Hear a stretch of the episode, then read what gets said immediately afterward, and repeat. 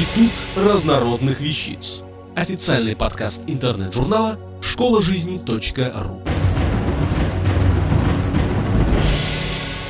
Тимур Нуманов. Бразилия. Как на пустом месте возник идеальный город? Весной 1960 года в результате смелого инженерного и социального эксперимента, благодаря патриотизму, энергии и таланту трех выдающихся людей, а также упорству и трудолюбию 60 тысяч их соотечественников, на Земле появился идеальный город, который спустя каких-то 27 лет с момента своего рождения был включен в список всемирного наследия ЮНЕСКО, став исключением в одном ряду с легендарными Римом, Афинами, Самаркандом и Санкт-Петербургом. История разных государств знает немало примеров переноса столиц из одного населенного пункта в другой. В каждом отдельном случае это происходило под воздействием различных географических, политических, социальных, экономических факторов. Еще более убедительные мотивы требовались для принятия решения о специальном возведении главных городов, что называется на пустом месте. К слову, таких фактов история знает гораздо меньше простой смены административных центров. Речь идет о столице Бразилии, городе Бразилия, построенном всего за три года в центре страны в дремучих зарослях тропических лесов для того, чтобы уравновесить перекосы регионального развития и стать реальной опорой федеративного устройства государства.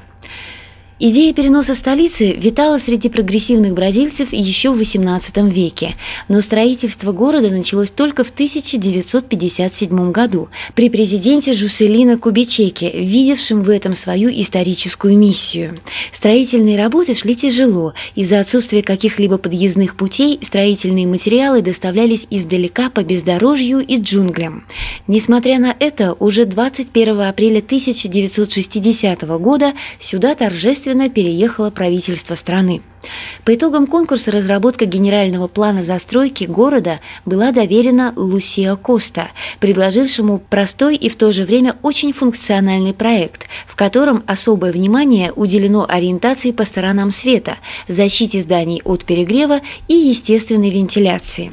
Так, со стороны преобладающего направления ветра было вырыто большое 80 километров в длину и 5 километров в ширину искусственное озеро Параноа как бы окаймляющая Бразилия по внешнему периметру.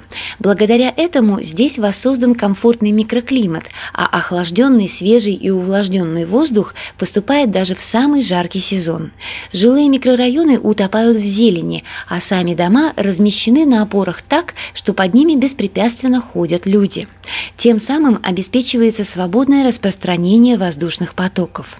Уникальность города, задуманного как воплощение мечты человечества об идеальном технополисе, в единстве всего замысла и архитектурного ансамбля. План столицы с высоты птичьего полета имеет форму самолета с фюзеляжем, центральной осью, где находятся основные административные здания, и крыльями, жилыми районами. Другая особенность Бразилия состоит в том, что здесь практически нет светофоров, так как все автомобильные и пешеходные развязки многоуровневые. Визитной карточкой города, ставшего культовым местом паломничества архитекторов всего мира, являются здания, спроектированные известным Оскаром Немейером. Сам он так сформулировал особенную и неповторимую концепцию внешнего облика Бразилия.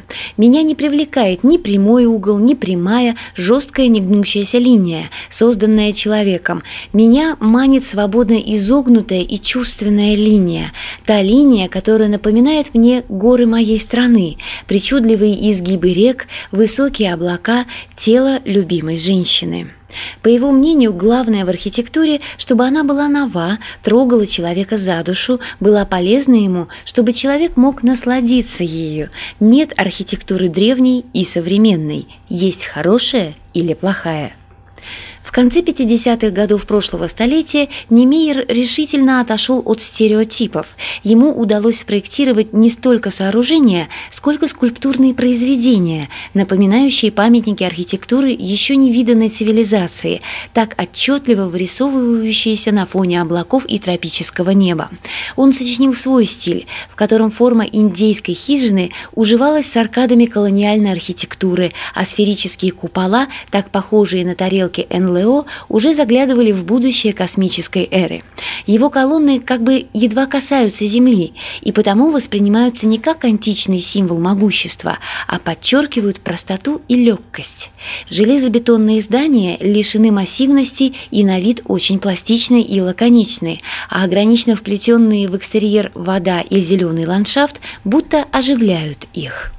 В носовой части самолета раскинулась площадь трех властей, символизирующая равенство и единство законодательной, исполнительной и судебной властей – в центре площади, признанной чудом вкуса, уравновешенности пропорций, силы и элегантности, установлена 100-метровая мачта с гигантским полотнищем национального флага.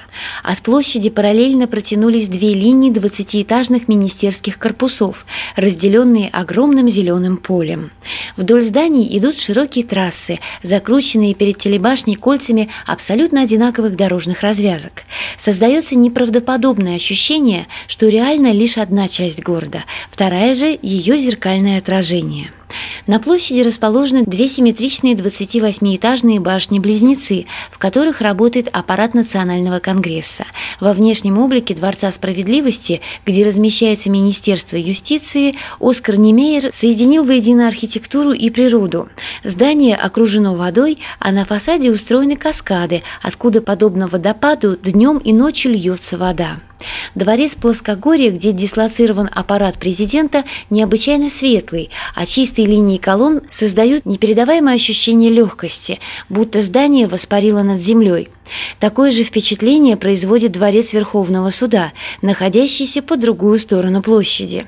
Словно из воды вырастает арочное здание Министерства иностранных дел, дворец Итамаратии, куда можно попасть только по мостам с фасада и торцов. Вынесенные за внешнюю стену колонны, длина которых удваивается за счет отражения в воде, кажутся почти бесплотными и создают такую легкую воздушную галерею, по которой непонятно на что опирается многотонная бетонная крыша, защищающая от солнца интерьер стеклянного здания. Каждое здание, придуманное Немеером, ошеломляет непривычными контурами, дерзкими линиями, неожиданными формами. Одним из символов города является кафедральный собор, взметнувшийся в небо огромным стеклянным конусом, опоясанным заточенными будто карандаши белыми колоннами. Собор со всех сторон окружен водой. Чтобы попасть внутрь, необходимо спуститься вниз по пандусу. Пройдя через полумрак коридора, посетитель оказывается в залитом солнцем огромном пространстве собора. Витражи по всему объему внутреннего помещения просто поражают воображение. Сегодня Бразилия, которая в 2010 году отпразднует свое 50-летие, все больше сталкивается с проблемами роста. Возрастает нагрузка на транспортные системы и социальную инфраструктуру. Размываются прежде четкие контуры функциональных зон. Это расширяет поле для скептицизма в отношении идеальности замысла отцов-основателей. Некоторые туристы, приезжающие сюда после бурлящих энергий и захватывающих своей историей Сан-Пауло и Рио-де-Жанейро, спешат наведать повесить столице ярлык скучного города, лишенного атмосферы человеческого обитания. Вместе с тем, Бразилия, где очень легко ориентироваться, скоро становится своим. И тогда этот поистине уникальный архитектурно-природный комплекс открывается во всей своей красе, во всеобъемлющем просторе, неповторимости городского ландшафта, чистоте экологии и какой-то сельской размеренности жизни. В конце концов, невозможно не проникнуться особым чувством к этому городу, городу, ставшему подлинным памятником величия патриотического подвига и творческого гения бразильцев, удивительного народа в самых непростых условиях на фоне глубокого экономического кризиса, решившегося на осуществление такого рискованного предприятия лишь для того, чтобы поднять дух нации. Как признавался позже Немейер, самым главным было построить Бразилия вопреки всем препятствиям, возвести его в пустыне быстро, словно по мановению волшебства, вдохнуть жизнь в это бесконечное плоскогорье, ранее неизведанное и безлюдное. Важно было проложить дороги, построить плотины, увидеть, как здесь возникают новые города, чтобы придать бразильцу немного оптимизма, показать ему, что наша земля благодатна и что ее богатство, на которое которые так грубо посягают наши враги, требуют защиты и энтузиазма. Автор статьи «Бразилия. Как на пустом месте возник идеальный город» Тимур Нуманов. Текст читала Илона Тунка-Грошева. Институт разнородных вещиц. Официальный подкаст интернет-журнала школа